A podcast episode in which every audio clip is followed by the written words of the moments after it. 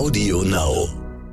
Was ein starker Unterschied ist, ist, dass wir dieses Kopf, Herz und Hand oder Denken, Fühlen, Handeln ernst nehmen. Also dass wir nicht nur auf kognitive Wissensvermittlung den Hauptschwerpunkt setzen, sondern wirklich auch auf Umgang mit den eigenen Gefühlen, Umgang mit den Gefühlen anderen, also das Soziale. Ich belehre die Kinder nicht, aber ich inspiriere sie und helfe ihnen, damit sie auf den Weg gehen, eben, das heißt ja der Spruch, hilf mir, es selbst zu tun. Das heißt, das Kind kann sich hundertprozentig auf mich verlassen. Wenn es das braucht, kriegt es Unterstützung. Ich achte aber darauf, dass das Kind so schnell als möglich von mir unabhängig wird. Hallo und herzlich willkommen zu einer neuen Folge von Elterngespräch, dem Podcast-Talk von Eltern für Eltern. Mein Name ist Julia Schmidt-Jorzig. Ich habe selbst drei Kinder und jeden Tag neue Fragen. Heute an ein etwas anderes Konzept. Liebe Eltern von Kindern um die fünf oder sechs Jahre, bald steht für euch die Entscheidung an, auf welche Schule ihr euer Kind geben wollt. Und viele sind da hin und her gerissen, einfach die Grundschule um die Ecke oder doch die mit dem guten Ruf weiter weg oder ganz was anderes, zum Beispiel Waldorf oder Montessori. Diese Folge ist für euch. Ohne Anspruch auf Vollständigkeit wollen wir euch heute je einen kurzen Einblick in die Waldorfpädagogik und in die Montessori-Pädagogik geben, mit Hilfe zweier Experten, die sich damit auskennen.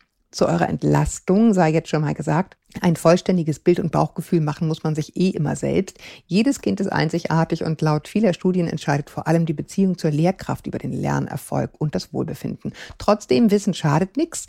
Deswegen spreche ich jetzt zuerst mit Gunther Keller, er ist nicht nur ehemaliger Waldorfschüler und Lehrer, sondern war auch viele Jahre in der Weiterbildung für Waldorflehrerinnen tätig und hat Bücher zur Waldorfpädagogik geschrieben. Derzeit arbeitet er wieder als Lehrer in einer zweiten Klasse, weil er wieder an die Basis wollte, wie er mir sagte. Kurzum, er ist genau der Richtige, um uns nochmal kurz zu umreißen, was Waldorfpädagogik ist und kann und was vielleicht auch nicht. Hallo, Herr Keller. Ja, hallo, grüß Sie. Ich habe in der Anmoderation, die Sie jetzt nicht gehört haben, gesagt, das ist natürlich nur ein Dip. Ne, wer, wer, man kann sich unendlich mit Waldorfpädagogik befassen. Uns beiden ja. ist klar, wir können das nicht vollumfänglich erschließen, aber für die, die so Grundsatzfragen haben, dachte ich, machen wir es jetzt einfach mal, bevor man es zu kompliziert macht. Ja. Ähm, Herr Keller, ich habe äh, gedacht, mhm. ich drehe den Spieß jetzt mal um, also nur von der Fragetechnik her.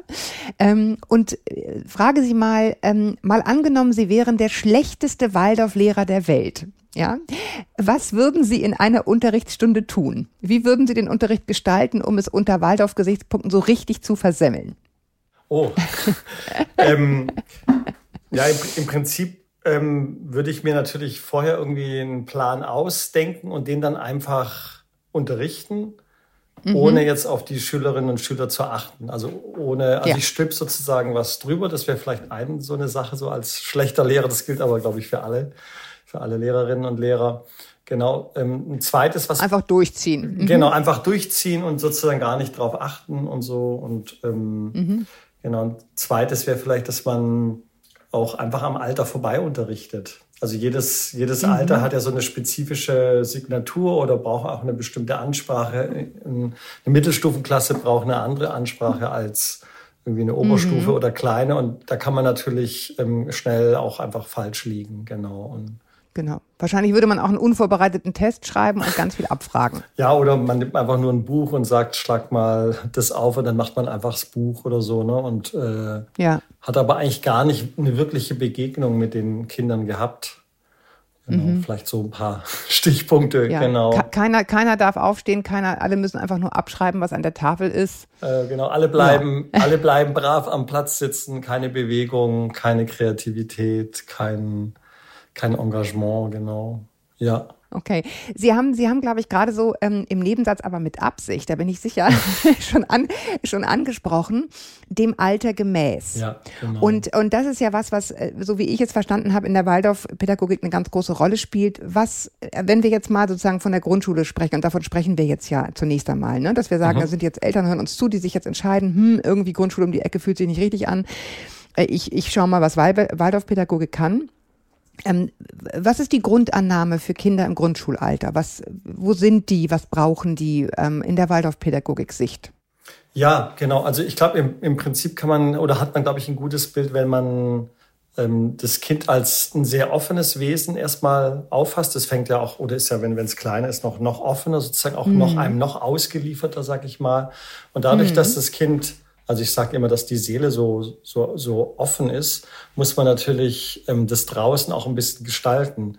Also alles, alles, was um das Kind rum ist, nimmt es ja dann einfach auch voll auf. Und ähm, insofern haben wir in der Waldorfpädagogik eigentlich so dieses Prinzip, dass wir halt am Anfang ähm, doch den Rahmen eher kleiner machen, dass es sozusagen überschaubar ist, dass es eine Sicherheit für die Kinder gibt.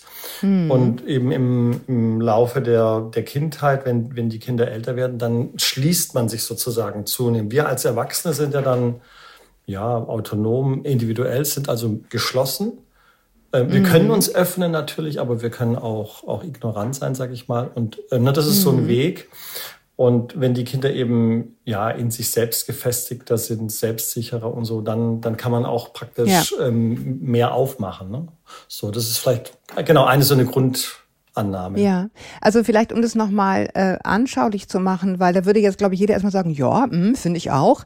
Ähm, in, in dem, was ich bisher äh, gesehen habe bei Waldorfpädagogik, ist das aber wesentlich später dieses Schließen oder die Annahme, dass sozusagen ein Kind alleine gut viel filtern kann, was von außen auf es einströmt, als es so gemeinhin gedacht wird. Ne? Also es gibt viele Dinge, weiß ich nicht, äh, wo vielleicht jemand, der jetzt nicht auf einer Waldorfschule ist, vielleicht schon im Alter von sechs Jahren äh, König der Löwen gucken würde ja, und genau. denken würde, pa passt mhm. schon, ne? Ja. Ähm, wo, wo sie sagen, krieg sofort, äh, krieg sofort, ne, würde ich jetzt eher nicht machen. Ähm, also das glaube ich kann man sagen, ne, dass, dass äh, sie länger, ähm, ich sage jetzt mal, es ist vielleicht ein falsches Wort, aber tendenziell behüten, als als wir das in unserer Gesellschaft im Moment tun. Ja, ich glaube, das ist richtig. Genau, man kann es vielleicht noch ergänzen, ähm, dass wir halt auch versuchen, dass wir ähm, Rahmenbedingungen schaffen, dass die Kinder selber tun können. Ja. Also ich sag mal jetzt, mhm. nehmen wir mal das, wenn wir bei dem Lö König der Löwen bleiben, das ist ja praktisch was von außen, ne? Also wo man dann hingeht und ähm, ich sage mal so, man, man ist ja auch modern und man macht es dann vielleicht auch mit den Kindern, aber im Prinzip wäre es interessanter, dass man sozusagen selber äh, inszeniert oder selber spielt, ne? dass man ein kleines Theaterstück ja. mit den Kindern einübt und es praktisch von innen ausbildet. Also ich, ich bilde das von innen, ich, ich kann die Lieder singen, ich kann die Texte sprechen, dann spiele ich es praktisch mit Kostümen und sowas.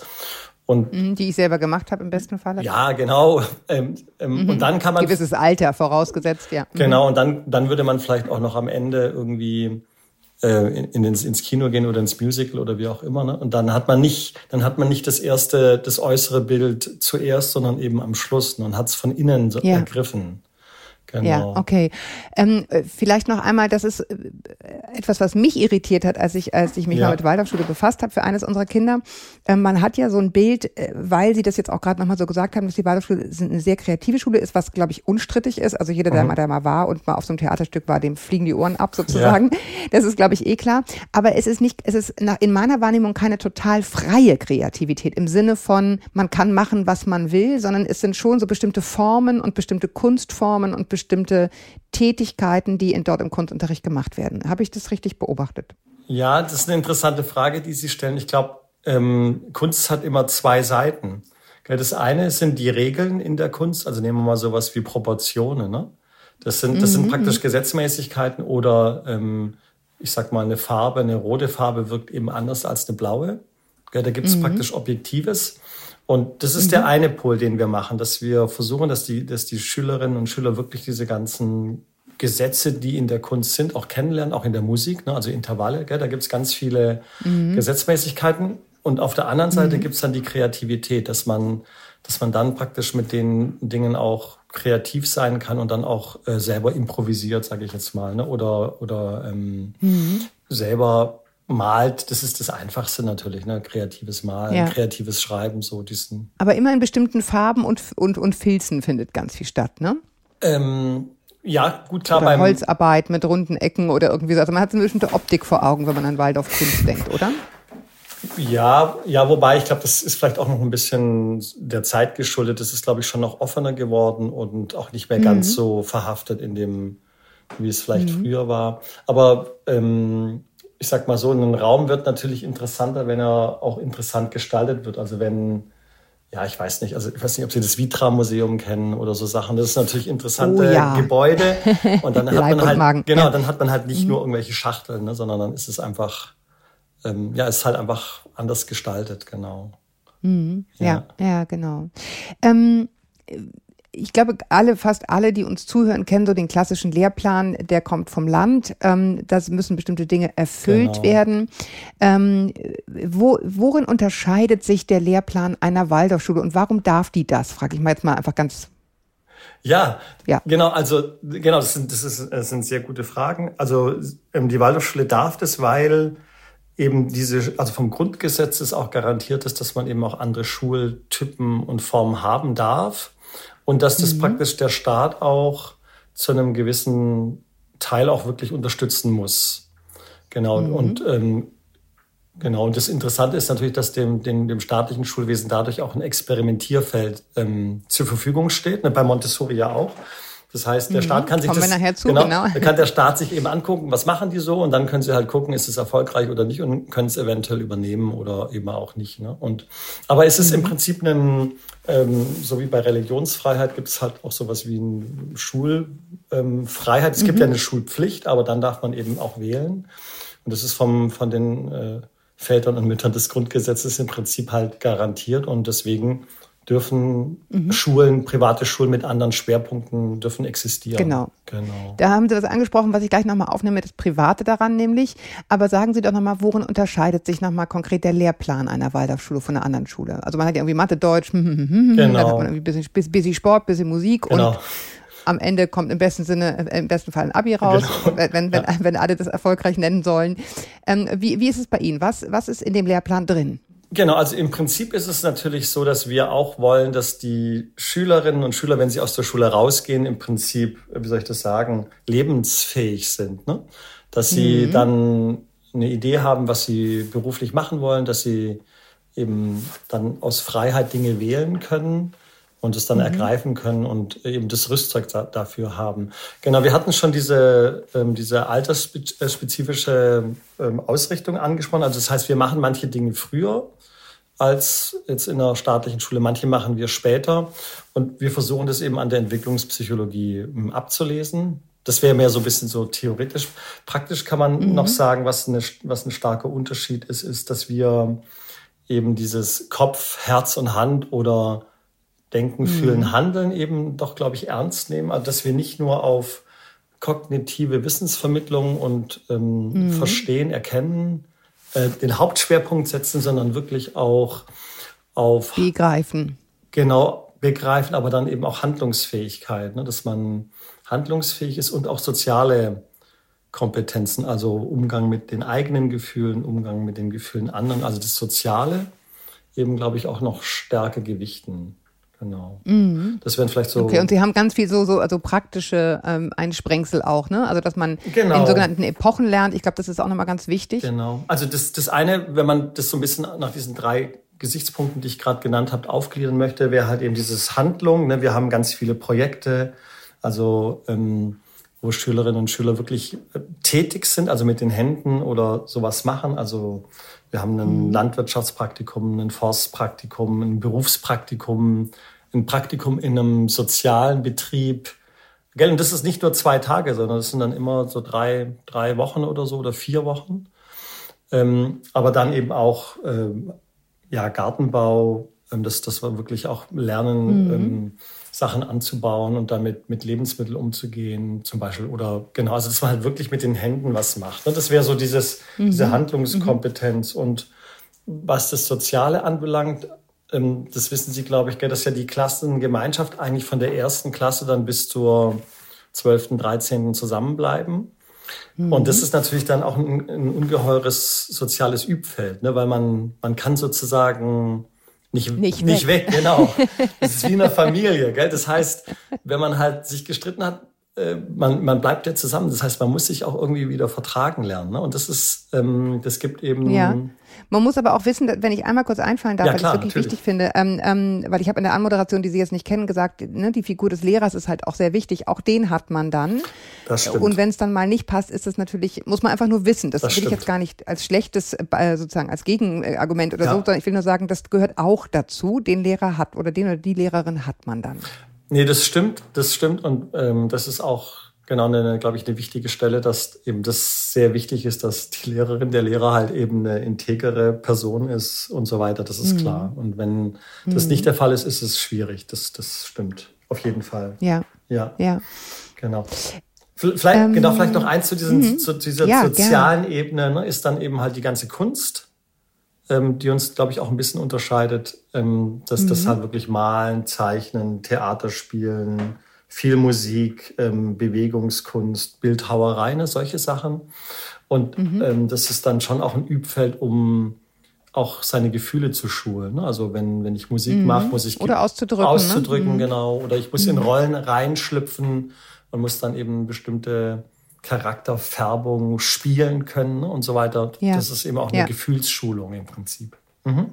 Ja, mhm. ja, ich habe also vielleicht eine, eine kleine Anekdote, Anekdote, ein kleiner Schwank aus meinem Leben. Ja. Also unsere Tochter war auf einem Waldorf Kindergarten. Ähm, äh, das war das erste Kind, bei dem wir das in Anführungsstrichen geschafft haben, weil vorher sind wir so viel umgezogen, dass es immer nicht, dass wir immer sozusagen auf der Warteliste verreckt sind. Ja. Ähm, und ähm, und deswegen ist es mir da so wahnsinnig aufgefallen, das erste Mal dieser dieser Sprung ins kalte Wasser dann auf einer staatlichen Grundschule, für die wir uns dann schlussendlich immer entschieden haben. Das will ich jetzt hier gar nicht beitreten, warum. Aber ähm, der Unterschied der Zuwendung. Ja, also wir hatten ganz stimmt. fantastische, wirklich, muss ich wirklich mhm. sagen, fantastische Lehrerinnen, die sich um, um, um unser drittes Kind gekümmert haben, ganz tolle Lehrerinnen auch an der staatlichen Grundschule. Aber dieser erste Tag, mhm. Mhm. ne, sozusagen, äh, wo ich sie gelassen habe, ohne dass sich jemand hingekniet hat, die Hand gegeben hat und gesagt hat, willkommen, liebe, hm, hm, hm, das fand ich richtig hart, äh, weil es mir im Unterschied so aufgeht ja, zu den anderen Kindern. Ne? Ähm, und das ist, glaube ich, was, was, was, was ich sagen kann aus meiner eigenen mhm. kleinen Erfahrung, was wirklich besonders ist, diese, allein diese Begrüßung am Morgen. Mhm. Das ist was, was einen als Eltern sehr berührt, wenn man weiß, da wird jemand wirklich abgeholt im ureigentlichen Sinne. Ne? Das, ähm, ja, ja, also ich mhm. finde es sehr spannend, dass Sie das so sagen, weil ich glaube, diese Beziehung ist wirklich was Besonderes. Und zwar ist es natürlich auch die Beziehung von Mensch zu Mensch. Ne? Also von Lehrerinnen, mhm. Lehrer zum Kind, ähm, aber mhm. auch eben zu den Eltern ähm, und aber auch zu den Kolleginnen und Kollegen untereinander, aber eben auch, ähm, Sie hatten das Epochenprinzip vorhin angesprochen. Wenn ich, wenn ich vier Wochen lang mich mit einem Thema befasse, dann kann ich natürlich mhm. auch inhaltlich eine, äh, ganz anders in Beziehung treten. Ja, Also ich kann eben, ja. wenn ich, äh, nehmen wir mal so Tierkunde oder sowas habe und ich beschäftige mich vier Wochen lang jeden Tag zwei Stunden mit Tieren, dann habe ich natürlich eine, eine, ganz andere Beziehung aufgebaut, als wenn ich das sozusagen irgendwie immer in, in irgendwelchen ja. 45 Minuten Takten irgendwie am Tag verteilt mache. Ne? Oder äh, wenn ich, genau, genau sowas. Ne? Also das finde ich, dazu würde ich mal eine Sache sagen, weil ich äh, hier auch meine Frage steht, für welche Kinder passt es nicht? Ja, ja. Äh, und, und ich kann sagen, ja. ähm, dass, äh, also was bei uns eine Rolle gespielt hat, wenn man sozusagen ein Kind hat, was Lernschwierigkeiten hat und von der Wiederholung lebt und es gibt also bestimmte Felder, in denen das so ist, ne? also wo es wirklich darum geht, dran zu bleiben und immer zu wiederholen, mhm. ähm, dann halt, haben wir uns aus diesem Grund gegen dieses epochale Lernen entschieden, ne? Mhm. weil das ist dann wirklich sehr lange das und das andere mhm. nicht mhm. und da muss man erstmal wieder reinkommen sozusagen. Das sind, will ich nur ne, zu mhm. den Eltern, die so eine Entscheidung treffen, kann ich nur sagen, so war es bei uns, dass wir uns dann aus, aus bestimmten Gründen dagegen entschieden haben. Mhm. Ähm, was würden Sie denn sagen, äh, für welche Kinder passt es nicht? Das war jetzt meine private Einschätzung, die ist total laienhaft, ne? Aber wo würden Sie sagen, hm, da vielleicht, da vielleicht nochmal genauer hinschauen, das ist nicht so geeignet? Aber das ist eine schwierige Frage. Ähm, ja, ist schon klar. weil ich prinzipiell würde ich sagen, es passt für alle. Und, äh, und zwar, weil, ähm, weil natürlich dieses Kopf, Herz, Hand eigentlich natürlich für, für alle Kinder total wichtig ist. Ne? Es, es gibt mhm. Kinder, ich sag mal so, wenn man, wenn man sich's leichter machen will, also wenn ein Kind halt sehr stark äh, intellektuell gerne lernt und wenig sich die Hände schmutzig macht, könnte man natürlich sagen, ähm, es passt nicht so ja, gut. aber ich kenne solche Fälle, Ja. ne, wo es dann einfach nicht gepasst hat, weil die einfach so schnell, im kognitiv so Ah. wahnsinnig schnell waren, ja, dass sie gesagt haben, ich, ich, ich langweile mich hier zu Tode. Kenne ich. Nee. Also gibt es. Es ist, ist, ist überhaupt nicht äh, repräsentativ in keinster Weise, Ja. aber kenne ich persönlich. Also das ist sicherlich richtig. Es hängt aber auch dann, glaube ich, von der Lehrerin und vom Lehrer ab. Ne? Also weil normalerweise, also ich habe ja lange eben Lehrerbildung gemacht und ich habe immer gesagt, ähm, wir müssen natürlich für alle Kinder aller, aller Begabungsstufen ähm, ein Angebot machen. Ne? Also das heißt, wenn ich eben ganz, wenn ich Kinder habe, die ungeheuer schnell lernen, muss ich die auch abholen. Ob das dann natürlich gelingt. ja, ja, genau. ähm, das ist halt bei ähm, genau, ist- immer ja ist schwierig, das- muss man genau. sagen. An jeder Schule. Ja. Ne? Ja. Aber vom Anspruch ist es auf jeden Fall so, also vom Ideal ist es so, dass wir In, der- genau. eine- in der Theorie genau, eine heterogene Klasse haben wollen. Ja. Und ja, eben, das heißt, da ist eine große Spannweite drin. Also auch Thema Inklusion, sage ich jetzt mal, ne? dass, dass Kinder eben Mhm. mit Inklusionsbedarf und dann aber auch eben halt, genau, also es gibt ja auch Kinder, die können einfach alles und super schnell und ähm, ne, sind Ja. ungeheuer begabt und so. Und dass man dann halt für alle irgendwie einen, einen guten Unterricht macht, dass jeder auf, auf gefordert ist. So, ne? und, Ja. ja. aber wie gesagt, das haben Sie auch gesagt, schon, das gelingt nicht immer. Ähm, Ja, und das ist inne, auch meine Meinung ist nicht repräsentativ, oder meine Erfahrung ist Ja. nicht repräsentativ. Ne? Das ist einfach nur, ähm, ich, ich will sozusagen die Sachen abfragen, die so klassischerweise Ja. kursieren auch. Und dazu zählt unter anderem auch, ähm, dass, äh, dass sozusagen äh, die, äh, bei manchen die Annahme besteht, ähm, äh, also Waldorf, in, in Kinder auf Waldorfschulen erhalten eben zu wenig Fachwissen, weil auch die Lehrer, die diese Fächer unterrichten, also teilweise so, ich sage jetzt mal so knallharte Fächer wie Mathematik, das eben in, an sich gar nicht auf Lehramt studiert haben müssen, um es an der Waldorfschule zu Ja. unterrichten. Ja, also da muss man zu sagen, das, das stimmt natürlich für die unteren Klassen. Ne? Also wenn, wenn die Schülerinnen und Schüler in die Oberstufe kommen, dann haben sie auch ähm, studierte ähm, Menschen dann vor sich. Ne? Das ist für die unteren Klassen. Also in der Grundschule ist es auch so, dass natürlich ähm, Lehrerinnen und Lehrer auch fachfremd teilweise unterrichten. So. Ähm, genau, aber für die unteren Klassen ist es Aber was heißt untere Klassen? Was heißt untere Klassen? Ich Also- also jetzt- nageln. Bis, bis zur wievielten Klasse? ja auf jeden Fall mal Klasse 1 bis 6 und dann eventuell bis Klasse 8. Okay. Und ähm, aber es ist immer so, dass jetzt äh, diese Klassenlehrerin oder der Klassenlehrer, der die Klasse führt, immer auch sagen kann, also Mathe traue ich mir nur bis zur sechsten Klasse zu und dann kommt eben ein, ein anderer Lehrer rein. Also durch die Epochen, die man hat, kann man ja auch sagen, also die Epochen traue ich mir nicht zu ab, einem- ab einer bestimmten Altersstufe und dann soll bitte doch dann der Oberstufenkollege kommen und es übernehmen. Ne? Und, Okay. und das gehört auch dazu zur, zur Lehrerbildung, dass man immer sagt, genau, sei ehrlich zu dir und sag Wo ist eben, deine Grenze? genau, wo ist deine Grenze und ähm, genau. Ja. Ähm, Sie hatten das, wir hatten es eben schon gestriffen. Ich will es jetzt noch einmal kurz oder einmal kurz abbinden. Also man Ja. kann einen Waldorf-Abschluss machen, der ist, glaube ich, nach der zwölften Klasse, wenn ich richtig informiert bin. Ja, Mhm. Man kann aber auch Abitur auf manchen Waldorfschulen machen, nicht auf allen, soweit ich informiert bin. doch im Prinzip eigentlich an allen. Also es gibt, es Mhm. gibt noch vielleicht Schulen, die sind im Aufbau, also die jetzt vielleicht, sagen wir mal, die sind, Mhm. Ja, genau, sind die zehn haben die Jahre alt. Jahrgänge noch genau, nicht, ne? Die haben Ja, die noch nicht, ja, aber ja. im Prinzip ähm, können sie das an allen Schulen machen. Also wenn die, wenn die ausgewachsen ist, sage ich jetzt mal, Mhm. Ja, ähm, dann, dann können sie das an jeder machen. Genau. Ja, ich glaube, was man noch wissen muss bei Waldorfschule, ähm, ein, ein ganz wichtiges Prinzip ist ähm, sozusagen die Mitarbeit äh, im Schulwesen, in allem, was dazugehört. Also ich erinnere mich, ich habe Kindergarten geputzt und so weiter Ja. und so sozusagen geht in der, das geht in der in der weiterführenden in der Schule und in der also auch in den höheren Klassen so weiter. Es ist sehr viel Eigenengagement. Warum und wie viel? Ja, ich denke mal, ähm, also sagen wir mal so, im Prinzip ist es so, dass man halt eine, Part also eine Partnerschaft haben möchte zwischen Lehrern, Schülern und Eltern. Ne? Und dann ist es natürlich gut, wenn man sich kennt und zusammenarbeitet und fest zusammen vorbereitet und feiert und so. Ne? Also das, dieser Martinsbasar oder Adventsbasar ist ja so ein Beispiel, ne? der dann Mhm, richtig viel Arbeit, genau. gleich sagen. natürlich ist es anstrengend, es macht aber auch Spaß. So, ne? Ähm, auf der anderen Seite ist es natürlich so, dass sich die Zeit auch ein bisschen geändert hat. Also ich sag mal, das kommt ja so aus einer Zeit, wo vielleicht dann nur einer in der Familie berufstätig war ne? und der andere sich Ja. um die Kinder Ja. Mhm. gekümmert hat. Und heute hat sich natürlich auch in den Städten vor allem natürlich verändert. Das sind beide Mhm. berufstätig. Und dann wird es auch schwieriger mit dem Engagement in der Schule. Ja, weil einfach Mhm. alle keine Zeit mehr haben. Und äh, insofern ähm, ist es, glaube ich, keine, also freut man sich natürlich, wenn man Eltern, ha Eltern hat, aber es ist keine, Mhm. keine Pflicht, sag ich mal. Ne? So. Also da ist, das hat sich einfach verändert ein bisschen. Genau. Ja, ja, aber es ist jedenfalls mehr als einfach nur abgeben und, und, und äh, sozusagen wegfahren. Ne? Das muss man wissen. Also das, glaube ich, ist nach wie vor so und das ist ja auch total verständlich und legitim. Ich will es nur sagen, ich glaube, das ist schon weiterhin, auch wenn es nicht mehr so ausufernd ist wie vielleicht noch vor ein paar Jahren, ja. Äh, gehört zum Verständnis von Waldorf-Pädagogik dazu, wie, so wie ich es verstanden habe. Ne? Ja, man kann natürlich halt auch anders über, also angenommen, ein mhm. Kind hat Schwierigkeiten oder so, kann man natürlich anders auch sprechen, ne, als ähm, weil man sich anders kennt. Ne? Also das ist ja so, wenn man mhm. mal zusammen Kaffee getrunken hat oder sowas oder mal zusammen gegessen hat, lässt sich mhm. natürlich anders sprechen, als wenn man nur irgendwie per Telefon ne, oder so das macht und sich gar nicht wirklich kennt. Ne? Ja, ja, genau. Ähm, was ich noch wichtig finde, wir haben vorhin angesprochen, die private ja. sei, also die Tatsache, dass es sich um eine Privatschule handelt. Ja. Mit was für Kosten muss ich rechnen? Ja, es gibt im Wesentlichen ähm, ja eigentlich zwei Ansätze. Das eine ist, dass es gibt so einen Durchschnitt, den wir brauchen. Also die, die, ähm, der Staat finanziert die Waldorfschulen ungefähr zu 80 Prozent. Mhm. Und dann bleiben 20 Prozent übrig und die werden über Schulgelder im Prinzip aufgebracht. Und ähm, das sind meistens so 160, 70 Euro im Monat in, im Durchschnitt, sag ich mal.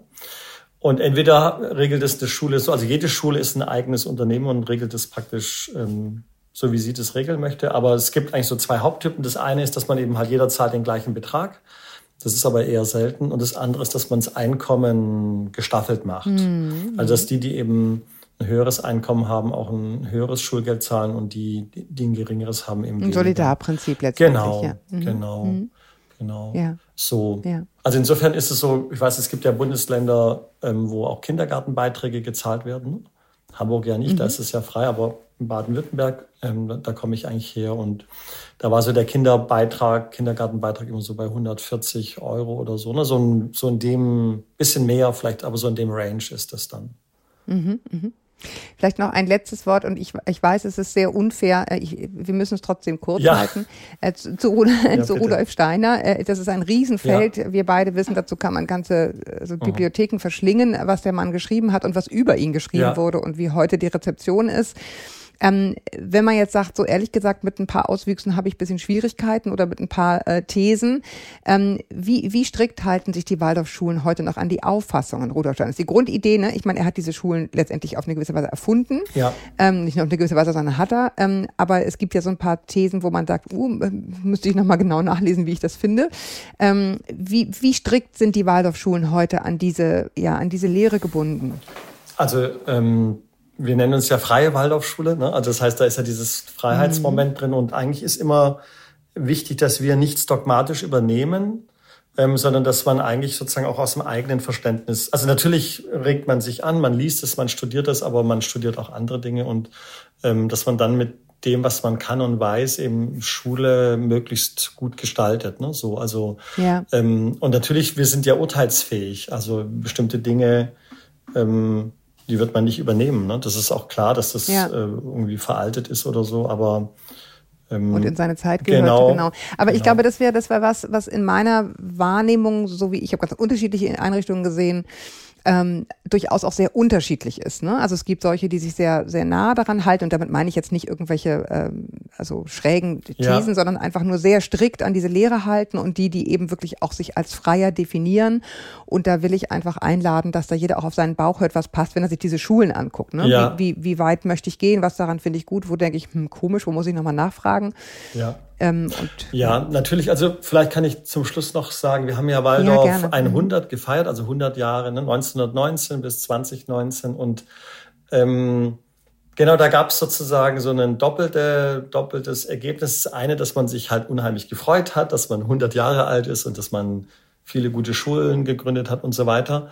Und das andere aber, das passt zu Ihrer Frage, dass man eben jetzt, also wir nennen das jetzt Waldorf 2.0, sage ich mal, oder Waldorf 200, mhm. also für die nächsten 100 Jahre, ähm, doch auch diskutieren. Also die Welt hat sich verändert. Gell? Wir haben wir haben Klimawandel, wir haben ähm, Finanzkrisen, wir haben Kriege und so Digitalisierung? weiter. Digitalisierung? Digitalisierung, genau. Und ähm, da muss natürlich die Schule von heute, also jede Schule, auch ganz andere äh, ganz anders nochmal unterrichten oder vorbereiten. Also dieses Thema Klimawandel, das gab es halt eben so nicht. Ähm, und ähm, von daher muss es da auch eine Korrektur geben. Ne? Und Digitalisierung ist genau mhm. das Gleiche. Ne? Also, mhm. also wir kommen ja noch so aus der Zeit, wo man einfach nur ein Telefon hatte oder so. Und ähm, klar, das, das gehört heute dazu, sonst ist man auch nicht ähm, fähig, in der Gesellschaft richtig dann teilzunehmen oder zu partizipieren. Genau. Genau, trotzdem würde man auf einer Waldorfschule jetzt nicht die Kinder mit alle mit iPads versorgen und ähm, sagen, wir, wir arbeiten jetzt auf digitalen Blättern. Das kann man ja finden, das sage ich total wertfrei. Genau. Ne? Also mein Sohn erlebt das gerade in Kanada und ist total begeistert. Ja, ja. Ne? Also wie, wie easy alles sein kann, wenn diese scheiß Zettel nicht überall rumfliegen. Ja. Aber es ist halt sozusagen, ich will nur sagen, trotzdem würde das in dem Ausmaße auf einer Waldorfschule tendenziell eher nicht so stattfinden. Ja, wobei natürlich ähm, jetzt zum Beispiel jetzt in, an der Hochschule Stuttgart ähm, einen, einen Studiengang Medienpädagogik gibt beispielsweise und auch gerade noch ein neues Buch zur Medienpädagogik erschienen ist. Und ähm, ich denke schon, dass nach, also wir uns einig sind in, in der Waldorfbewegung, dass die Medien kompetent sein sollen, wenn die von der Schule mm. gehen. Also dass mm. sie, mhm. dass sie einen Film selber machen können, dass sie einen Podcast selber machen können, dass sie mm. sowas schneiden können, dass sie, keine Ahnung, mhm. Musik vielleicht mischen können oder sowas. Nur so Sachen. Also ähm, und genau, da, klar, das dauert immer eine Weile, bis man dann das umgestellt hat, aber die, ich sag mal, die jungen Lehrerinnen und Lehrer, die, die kommen halt mit einem ganz anderen Selbstverständnis rein und können das auch automatisch, sag ich mal. Und das ist so eine Frage der Zeit, dann genau, läuft es von alleine. Super. Ja, ich danke, ich danke Ihnen für diesen, für diesen Zusatz nochmal. Also das ist, ne, ich, das ist, wir haben es äh, von Anfang an gesagt, es ist, es kann nur ein kurzer äh, Dive-In ja. sozusagen ja. sein. Ähm, genau. Es ist eine Einladung, aber als Einladung zu verstehen, sich damit näher zu befassen. Genau. Es lohnt sich. Es lohnt sich da auch auf den eigenen Bauch zu hören. Äh, auch übrigens auf den Bauch der Kinder, finde ich ja. auch immer nicht. Also meine haben immer selber entschieden, wo sie hinwollen, interessanterweise. Ähm, ne, weil die haben so ein Bauchgefühl, wo wir dachten, okay, wenn es begründet ist, dann, dann man Toe, sozusagen, ja, nee, im Norden klar. sagt. Nee, ne? klar, klar. Genau. Klar. Also ich danke Ihnen sehr, ja. dass Sie äh, sich einerseits die Zeit genommen haben, andererseits Gerne. auch die Bereitschaft gezeigt haben, sich kurz zu fassen, denn ich weiß, es gibt sehr viel mehr dazu zu sagen. Alles gut. Aber wie gesagt, eine Einladung, das zu tun, ähm, gerne vielleicht auch mal ein Buch von Ihnen lesen. Wir verlinken die natürlich, dann, dann kann man noch mal ein bisschen weiter eintauchen. Ja, vielen Dank. Ich danke Ihnen sehr, Herr Keller. Genau, alles ja? klar, Dankeschön. Danke. Tschüss. Und jetzt spreche ich mit Klaus Dieter Kaul. Er hat vor vielen, vielen Jahren Grund-, Haupt- und Sonderpädagogik studiert, dann ein halbes Jahr an einer staatlichen Schule gearbeitet, ich möchte fast sagen ausgehalten, dann gekündigt, dann die Montessori-Pädagogik kennengelernt, die ihn seitdem nicht mehr losgelassen hat. Seitdem hat er sein gesamtes berufliches Leben der Montessori-Pädagogik gewidmet, mal als Lehrer, mal als Schulleiter einer Schule, deren Träger die Aktion Sonnenschein war, mal als Lehrender in Montessori-Kursen. Er ist also genau der Richtige, um uns zu erklären, was und wer eigentlich hinter dem Namen Montessori steckt. Willkommen, Herr Kaul. Hallo, grüß Gott. Vielleicht fangen wir wirklich mal so an. Wer war Maria Montessori, die Namensgeberin? Ja, die Namensgeberin war eine Ärztin. Mhm. Und zwar die erste Frau, die in Italien Medizin studiert hat. Mhm. Und ähm, was natürlich schon sehr aufregend ist. Mhm. Und sie hat gemerkt, dass sie sehr ausgesondert wurde, auch von ihren Kommilitonen und hat sich aber deswegen umso stärker diesem Studium gewidmet. Mhm. Und sie hat dann angefangen, als Ärztin äh, in einer psychiatrischen Klinik zu arbeiten mit sogenannten idiotischen und äh, schwachsinnigen Kindern, so wurden mhm. die früher genannt und ähm, ja, den man eigentlich nur was zu essen gebracht hat und sie ins Bett gelegt hat und ansonsten hatten sie nichts zum Spielen und gar nichts. Und sie hat dann sofort so eine Eingebung gehabt, natürlich auch durch viele Bücher, die sie damals schon lesen konnte, mhm. äh, vor allen Dingen von äh, Ärzten in Frankreich, Itar und Seguin. Mhm. Und sie hat dann gedacht, das experimentiere ich jetzt mal, was sie äh, ja, was diesen Kindern an Spielenmöglichkeiten gegeben werden kann. Mhm. Und dann hat sie eine ganz wichtige, für sie wichtige Entdeckung gemacht, nämlich, dass als die Kinder zu essen begannen, also Brot bekamen mhm. sie, trockenes Brot und ein bisschen Wasser dazu, mhm. dann haben sie sich danach auf den Boden gestürzt, die sogenannten schwachsinnigen Kinder, und haben angefangen, die Brotkrümel einzusammeln und haben mit dem Speichel diese Brotkrümel zu Kügelchen geformt und haben sich, so hat sie es interpretiert, ihre eigenen ersten Spielsachen gemacht. Mhm. Und da hatte sie wie so eine Erleuchtung, dass sie gemerkt hat, die Kinder brauchen etwas zum Spielen, nicht nur zum Essen, sondern die verhungern geistig und da reicht nicht nur die körperliche Ernährung. Mhm. Und das war ihre größte, ja, ihr größtes Erlebnis mhm. und ja, sie hat sich dann sehr diesen Kindern gewidmet und sie hat dann festgestellt, dass Kinder, die als schwachsinnig bezeichnet wurden, dass die sogar dann Interesse hatten an Zahlen, an Buchstaben. Es waren Kinder dabei, wo sie dann durch ihre Begleitung gemerkt hat, dass sie sogar das Lesen äh, lernen, äh, äh, ja, mhm. erlebt haben mhm. und auch rechnen konnten. Also es, es war wie ja, es war revolutionär zur damaligen Zeit. Ja, vielleicht kann ich da gleich mal draufspringen, weil äh, ja. Dieser, dieser, dieser kleinen Geschichte wohnt ja inne, so, so wie ich es verstanden habe, eine Grundannahme in der Montessori-Pädagogik, nämlich, dass die Kinder aus sich selbst heraus diesen Lernwillen haben und sich suchen, was gerade dran ist. Genau. Das wird der, so der bekannte äh, Leitspruch ist ja, hilf mir es selbst zu tun, mhm. ähm, der ja auch durch alle Welt geht und mhm. so weiter. Aber wichtig ist, dass man den nicht falsch interpretiert. Also ich merke heutzutage oder auch in den letzten Jahren wurde die Pädagogik oft so als eine Freiheitspädagogik mhm. interpretiert in Richtung laissez-faire was sie auf keinen Fall ist, und das höre ich auch oft, wenn ich so mit dem Volk spreche, mhm. dass die dann sagen, na, bei Montessori dürfen ja die Kinder alles, was sie wollen. Mhm. Und das stimmt eben so nicht, sondern es gibt ganz klare Strukturen. Natürlich, die Strukturen beinhalten auch das ganze Material, das sie dann weiterentwickelt hat, weil sie ja dann, nachdem sie in der, als Ärztin äh, gearbeitet hatte, hat sie auch das erste Montessori Kinderhaus 1907 in Rom gegründet mit Straßenkindern. Die hat die Kinder von der Straße geholt, die keine Spielsachen hatten und hat ihnen selbst gebastelte Buchstaben und alles Mögliche, hat sie ihnen zum Spielen zur Verfügung gestellt und hat beobachtet, dass die Kinder mit ganz intensiv da zugreifen und anfingen, damit Erfahrung zu sammeln. Und äh, sie hat deswegen auch großen Wert darauf gelegt, dass das Material, das sie entwickelt hat, vor allen Dingen für Kindergartenkinder, mhm. dass dieses Material eben wirklich den Kindern und ihrer Entwicklung dient. Und deswegen ist es ganz wichtig, sie hat das Material Entwicklungsmaterial genannt. Mhm. Und wenn ich es heute beobachte, wird oft das alles vollkommen missverstanden. Viele äh, Menschen denken dann, sie können mit dem Montessori-Material die Kinder fördern. Also sie würde, glaube ich, wenn sie leben würde, die Krise kriegen, wenn sie hören würde, dass ihr Material ein Fördermaterial ist oder ein Anschauungsmaterial, weil das würde ja heißen, ich gebe es dem dummen Kind, damit es endlich was lernt. Und sie hat aber ein großes Vertrauen in die Kraft des Kindes gehabt. Die hatte auch ein unglaubliche, sie hat einfach das beobachtet, dass Kinder die ganze Kraft besitzen, um ihr Leben zu bewältigen. Natürlich mit unserer Unterstützung, ja. Mhm. Und sie wusste auch, dass es nicht alles von alleine kommt. Dass der, der, die Neugierde ist beim Kind vorhanden. Aber wir müssen auch das Kind dann zum Material hinführen. Genau, das ist, glaube ich, das Missverständnis. Ne? Genau, da mhm, gibt's was mhm. ganz Wesentliches, das meine Aufgabe ist. Und das ist übrigens auch inzwischen alles von den Neurobiologen, Spitzer, Hüter, ist es alles beschrieben, dass wir nicht unwichtig sind und das Kind einfach nur tun lassen, sondern wir müssen das Kind auch in Kontakt bringen mit den Sachen. Mhm. Ähm, die wollen, die, weil die wissen doch, dass wir Erwachsene da sind und sie begleiten, also wollen sie von uns inspiriert werden. Mhm. Sie wollen nicht belehrt werden, sondern inspiriert werden, damit sie ihre Neugierde noch weiter entfalten können. Ja, aber äh, darf ich einmal kurz anhören, weil dieses Bitte, bitte, werden, machen Sie es, müssen das Sie machen. glaube ich, äh, muss ich machen, genau, damit ich fair bleibe und bei, bei beiden 30 Minuten rauskomme.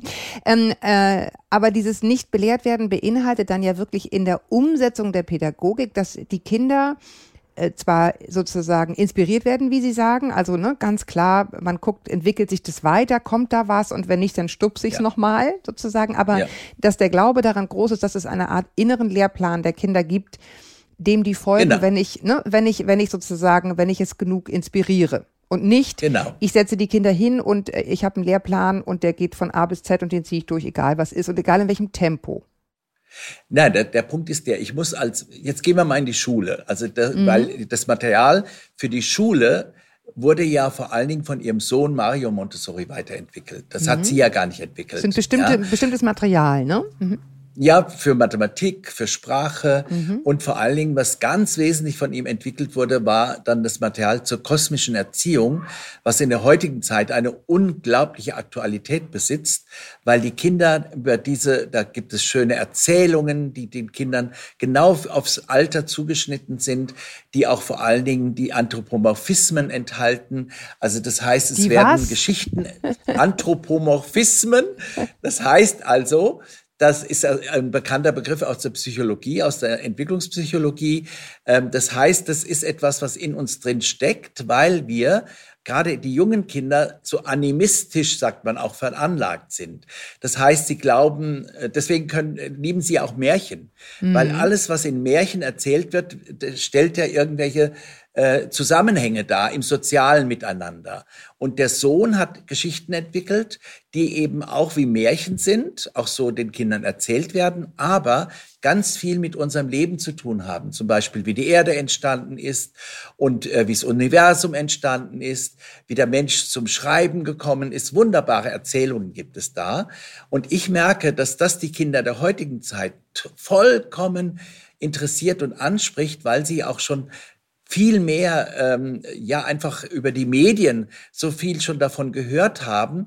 Aber was eben auch bekannt ist, dass eben über diese Geschichten nicht nur das Wissen äh, unterstützt wird oder Mehrwert im Wissen kommt, sondern die Geschichten sorgen dafür, dass eben auch die Seele berührt wird. Ja, mhm. und es gibt Naturwissenschaftlerinnen, wie zum Beispiel die Frau Gisela Lück, die hat in ihrem Buch ähm, zur naturwissenschaftlichen Bildung im Kindergarten hat sie geschrieben, dass eben wir wirklich jetzt wieder in einer Zeit sind, wo wir von Klimawandel sprechen, wo wir von Nachhaltigkeit sprechen, dass wir die Kinder auch berühren müssen, also nicht belehren, mhm. sondern berühren und dass sie ein Gefühl bekommen für die Schönheit des Kosmos. Ja. Und dazu braucht es uns Lehrerinnen und Lehrer, die auch erstmal bei sich so ein Gefühl entwickeln. Also wir müssen eine neue Leidenschaft für unseren Beruf auch entwickeln. Ja. Und das ist äh, total wichtig. Und ich, deswegen gebe ich auch gerne noch immer viele Kurse für Erwachsene, um diese Erwachsenen wieder zu berühren. Und ich merke, es funktioniert. Und das Schöne ist,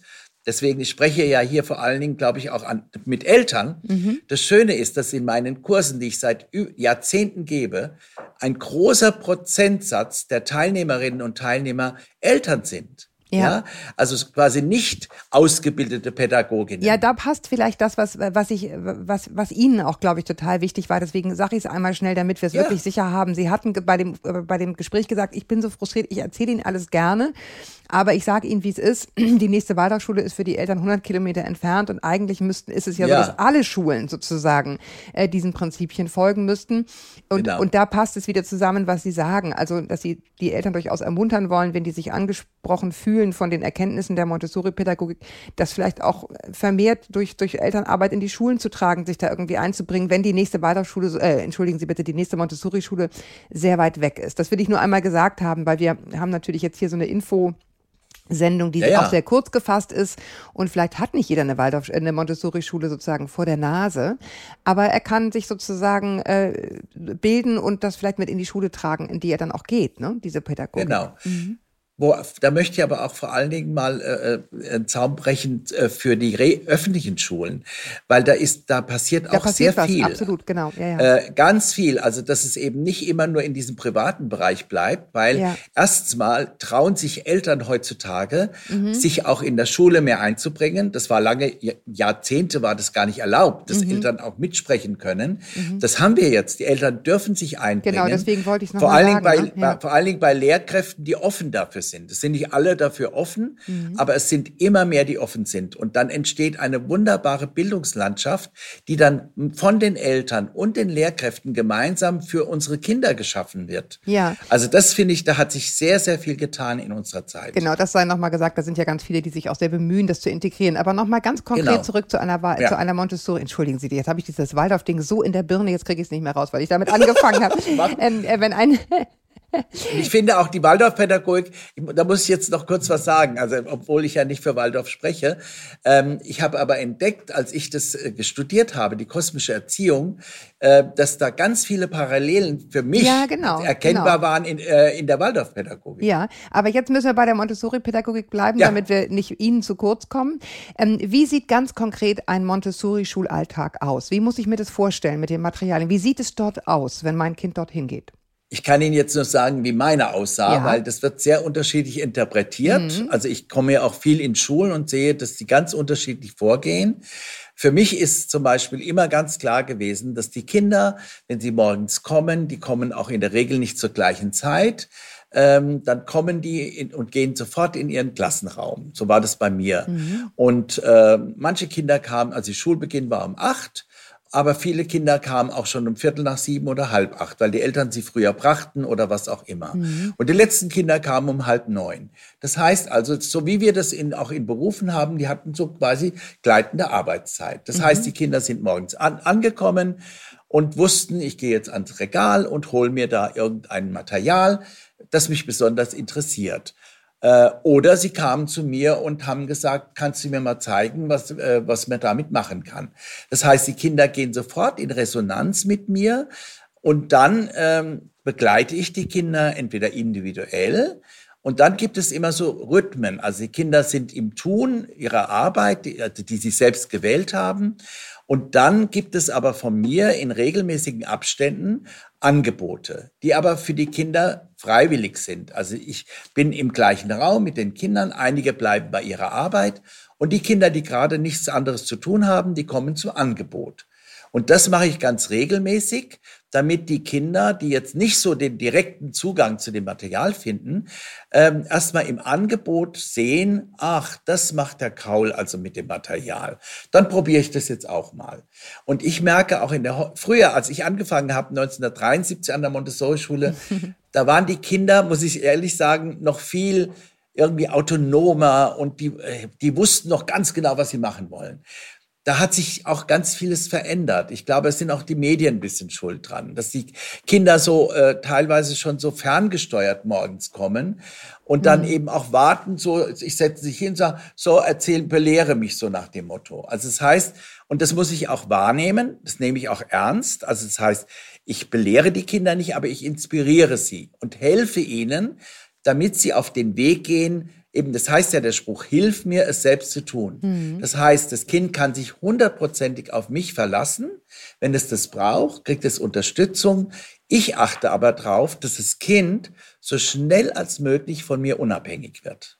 Ja, aber wenn ich es richtig verstanden habe, äh, gibt es sozusagen keinen gemeinsamen Anfang. Das ist ja das, worauf zum Beispiel die Waldorfschule ganz großen Wert legt. Das ist so ein geme gemeinsames, wir starten in den Tag, wir machen gemeinsam etwas, so dieses gemeinschaftliche Erleben und direkt in der Gruppe schwingen, während Sie sagen, die sollen erstmal alleine schwingen und überhaupt das Schwingen wieder lernen und dann schauen wir mal, was wir zusammen machen. Ich habe halt die Erfahrung gemacht, dass die Kinder auch so unterschiedlich ankommen morgens, ja. Mhm. Äh, und deswegen habe ich das einfach so gemacht. Ich sehe aber, in, wenn ich in Montessori-Schulen komme, zum Hospitieren, dass viele auch in Montessori-Schulen morgen mit, morgens mit einem Morgenkreis beginnen. Mhm. Ja, wo sie die Kinder erstmal abfragen, was hast du dir für heute vorgenommen und so weiter. Das befremdet mich, weil ich dann einfach denke, wieso, ich muss doch jetzt nicht die Kinder erst ausfragen und äh, dass sie sich überlegen, was willst du heute machen? Ich will, dass sie anfangen und, und, und was tun. Und wenn ein Kind kommt und hat keine Idee, da unterstütze ich es. Aber das, das sind oft 25 Kinder in einer Lerngruppe, bis jedes einzelne Kind in einem Kreis erzählt hat, was es sich vorgenommen hat zu machen. Da popeln die anderen schon, ja. So, genau. Sie können sich sehen, Sie, Sie haben schon ein Bild davon. genau. Und das ist für mich ein falsches Verständnis von der Montessori. -Pädagogik. Okay, aber mein aber Bild, was Sie jetzt, was Sie jetzt entworfen haben, also ich bin wirklich Montessori-Laie, ne? Das merken Sie meinen Fragen ja, an. So. Mein Bild wäre jetzt, da macht dann alle, machen dann alle vor sich hin und irgendwann ist es zwei und sie gehen heim. ist jetzt sehr provokativ gefragt. Wo ist der, wo ist der Teil, wo Sie als Lehrer wissen, ah, das Kind hat jetzt das und das mitgenommen und das auch irgendwo festhalten, sodass sie wissen, da ist ein Lernfortschritt. Wo, wo wird das sozusagen, ich will jetzt nicht sagen abgefragt? Naja, das heißt also, ich habe die Aufgabe natürlich ganz genau zu beobachten nebenher mhm. und Buch zu führen. Das heißt also, es gibt inzwischen auch ausgeklügelte Dokumentationssysteme, mhm. ja. Also zum Beispiel eins speziell für Montessori-Leute, das haben Menschen entwickelt, das heißt MIS und Fraldo, also Montessori Informationssystem und freie alternative Dokumentationsformen. Mhm. Ja, das kann man zum Beispiel auch erwerben und dann kann man wirklich mit diesem System ganz leicht digital wirklich Buch führen über jedes Kind. Weil welche die Schritte Eltern das kommen gemacht ja auch, hat, ja. Mhm, mh. Welche, genau, welche Schritte, welche Kompetenzen es erworben hat und so weiter. Das muss ich ja auch haben, weil heute ist modern, dass wir äh, davon wegkommen wollen von Notengebungen, sondern wir wollen die Kompetenzen der Kinder beschreiben. Mhm. Ja? Also gibt es Noten, um das mal direkt zu fragen? In Montessori-Schulen, in privaten Schulen nicht.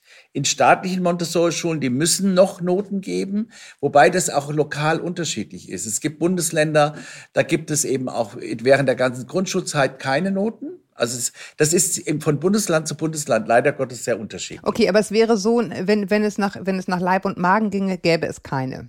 Genau, also wenn wir wirklich mhm. die Montessori-Pädagogik ernst nehmen würden, brauchen wir keine Noten. Weil, weil Sie sagen, die Kinder wollen sowieso. Äh die wollen lernen. Ja.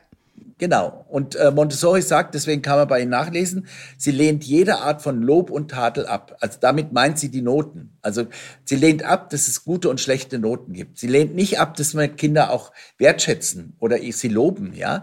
Also sie meint mhm. eher dieses Fremdbestimmte will ich nicht. Mhm. Mhm. Ähm, vielleicht noch einmal zu dem, was man, ja. Sie haben gesagt, die Schulen sehen sehr, sehr unterschiedlich aus. Aber was wäre was Klassisches, was ich in einer Montessori-Schule sicherlich nicht finde, zum Beispiel? Was man vielleicht sonst gewohnt wäre in einer anderen Schule, wo Sie sagen, ne, das gibt es eigentlich an keiner, die ich kenne. Na, das so kann, also es gibt sehr große Unterschiede. Also für mich ist äh, der Raum, das nennt Montessori die vorbereitete Umgebung. Mhm. Ja, da gibt es Regale, da sind die Materialien schön platziert. Es ist auch ästhetisch ansprechbar für die Kinder, mhm. was auch in der heutigen Zeit ganz wichtig ist. Ähm, dann äh, gibt es, sieht man nicht, äh, man, also normalerweise in einer Montessori-Klasse, also bei mir, äh, da sah man nicht einen Lehrerschreibtisch, mhm. sondern ich habe einen Tisch, wo ich mich auch hinsetzen kann, äh, wo ich aber nicht meinen ganzen Lehrermüll ablade, sondern da habe ich ein extra Fach dafür, weil die Kinder sehr gerne auch an dem Tisch lernen und arbeiten wollten, der eigentlich mein Tisch ist oder so. Also das ist eben, ich habe, also ich bin ein Teil der Gruppe. Also es das heißt, ein Lehrerschreibtisch thront nicht mehr so dick im, äh, im Klassenzimmer. Mhm. Dann sollte auch keine so eine klassische Schultafel mhm. hat in einem Montessori-Zimmer auch nichts zu suchen. Das war die alte Schule. Da war die Schultafel an der Wand. Der Lehrer hatte einen riesen Schreibtisch, ein Pult mhm. und dahinter ist er hin und her gelaufen und hat sich die Kinder an die Tafel geholt und äh, das war so lange Zeit das Bild von Schule, ja. Und sowas darf in einer Montessori-Klasse niemals existieren. Ja. Ähm, würden Sie sagen, es gibt Kinder, die nicht dafür geeignet sind? Und Eltern, die nicht dafür Nein. geeignet sind. Das ist richtig. Ich behaupte, es gibt kein Kind, das nicht dafür geeignet ist. Ich meine, Sie müssen verstehen, ich habe immer inklusiv gearbeitet. Ich hatte immer in meinen Lerngruppen Kinder, wie man früher sagte, mit verschiedenartigen Behinderungen. Und daher weiß ich, dass es sich für jedes Kind eignet, ja. Es ist nur so, dass eben manche Eltern kommen natürlich in, in, in Schwierigkeiten, weil sie das nie erlebt haben, die Schule. Also was heißt das? Ich, wenn ich meine Arbeit gut machen will. Und dazu brauche ich die Eltern. Ich muss intensivste Elternarbeit machen. Ich bin sogar so weit gegangen, weil ich die Eltern wollte, dass sie verstehen, wie für mich diese Erziehungsarbeit anders aussieht. Und ich konnte nicht erwarten, dass alle Kinder erstmal alle Montessori-Bücher lesen. Und da ist ganz wichtig, dass ich eben einfach dann, ja, Elternabende viel gemacht habe, aber ich habe es dann eingeführt, das fanden die Kinder schön, besonders schön, die Eltern aber auch bald. Ich habe dann auch Hausbesuche gemacht bei neuen Kindern, mhm. ja, um einfach auch das Zuhause von einem Kind kennenzulernen. Das war für die Kinder ganz wichtig, weil nur so wusste ich, komme ich in gute Beziehungsebene mit dem Kind, mit den Eltern und die Eltern kriegen mehr mit, was ist denn da eigentlich in der Schule los? Aber Sie haben es ganz richtig gesagt. Äh, Eltern, die das nicht kennen, dazu würde ich mich jetzt mal zählen, die, äh, die können dann mal nervös werden, wenn sie nicht verstehen, was da passiert, weil sie denken, hm, komisch, ja, gibt ja gar kein Englischtest, ist noch gar kein Periodensystem abgefragt worden. Das muss man, genau. das muss man wissen. Das, das wird dort eher nicht passieren. Aber jetzt mal Nein. trotzdem sozusagen äh, festgenagelt, wenn ich jetzt ein Kind hätte, was sich extrem für Chemie interessiert, weiß ich, ist es super bei Montessori aufgehoben. Aber, ja. ähm, gar nicht aber, dennoch die Frage, wenn das jetzt hinterher sozusagen studieren möchte, Chemie, ähm, muss es genau. ja ein gewisses Curriculum geben, was das Kind bis dahin, ich möchte mal sagen, gefrühstückt hat, damit es im, im Studium mitkäme. Wie, wie, wie stellt die Montessori-Schule das sicher? Ja, das wissen wir ja. Also wie gesagt, ich muss den, die Lehrpläne kennen. Ja, das heißt aber nicht, ich muss mich an sie strikt und stur halten, sondern mhm. bei mir haben Kinder oft äh, viel weiter schon gelernt als das, was im Lehrplan für sie stand. Ja, bei mir konnten Kinder, mhm. haufenweise Kinder in der vierten Klasse schon Quadratwurzel ziehen ja, weil es dazu diese schönen Materialien gibt oder die konnten die Grammatik perfekt, ja. Ähm, das heißt also, ich habe eine Verantwortung den Kindern gegenüber und da ist auch der Austausch mit den Eltern wichtig.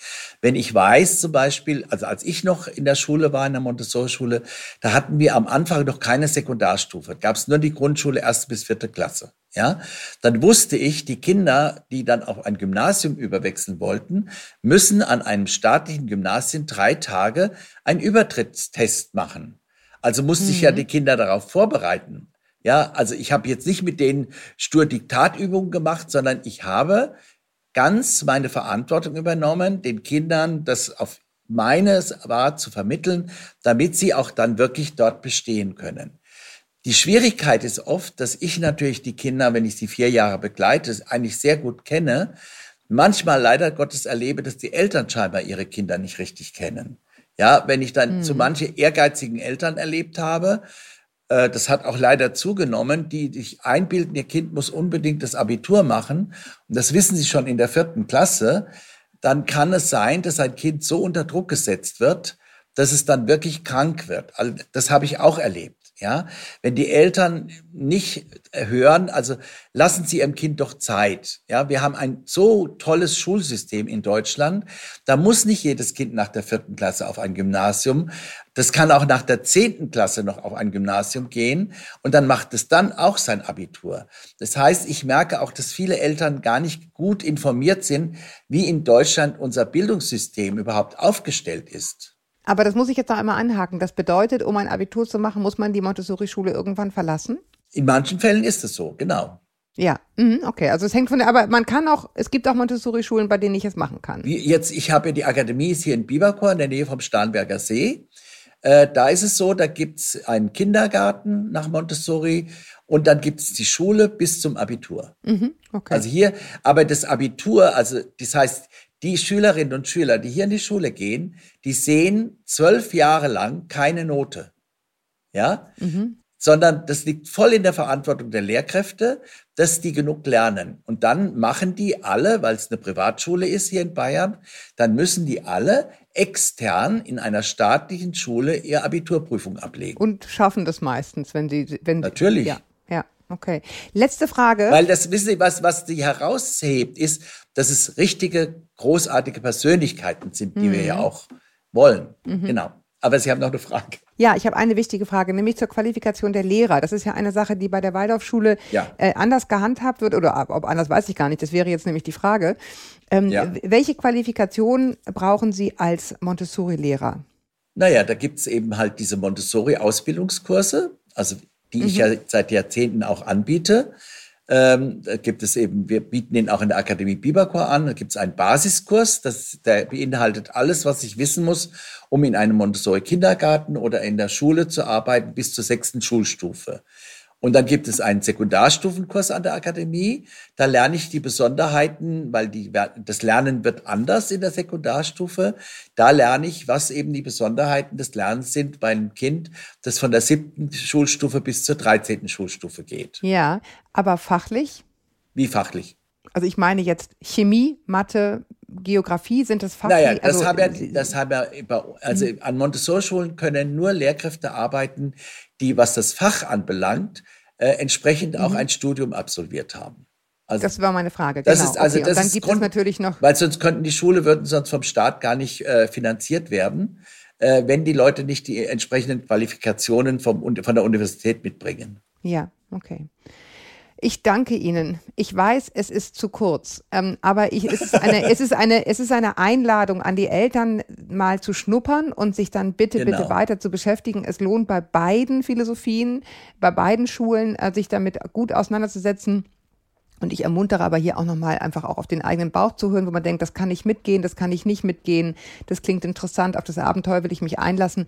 Das kann so eine Sendung gar nicht leisten. Also insofern ist es nur eine Einladung gewesen, sich näher mit den beiden Philosophien zu beschäftigen. Ich danke Ihnen sehr, Herr Kaul, dass Sie sich die Zeit genommen haben, äh, das in der Gerne. Kürze zu umreißen. Ja. Ähm, und äh, wünsche Ihnen weiterhin für Ihre Arbeit alles, alles Gute. Vielen Dank. Dankeschön. Ja, und ihr da draußen, ich, ich freue mich, dass ihr zugehört habt bis hierhin. Ich hoffe, ihr konntet ein bisschen was mitnehmen. Schreibt uns wie immer sehr, sehr gerne eure Fragen an podcast.eltern.de. Ich freue mich darüber, über eure nette Post immer und über Sternchen auf den Plattformen, auf denen man uns hören kann. Und bis wir uns wieder hören, haltet den Kopf über Wasser und adieu. Tschüss, Herr Kaul. Tschüss.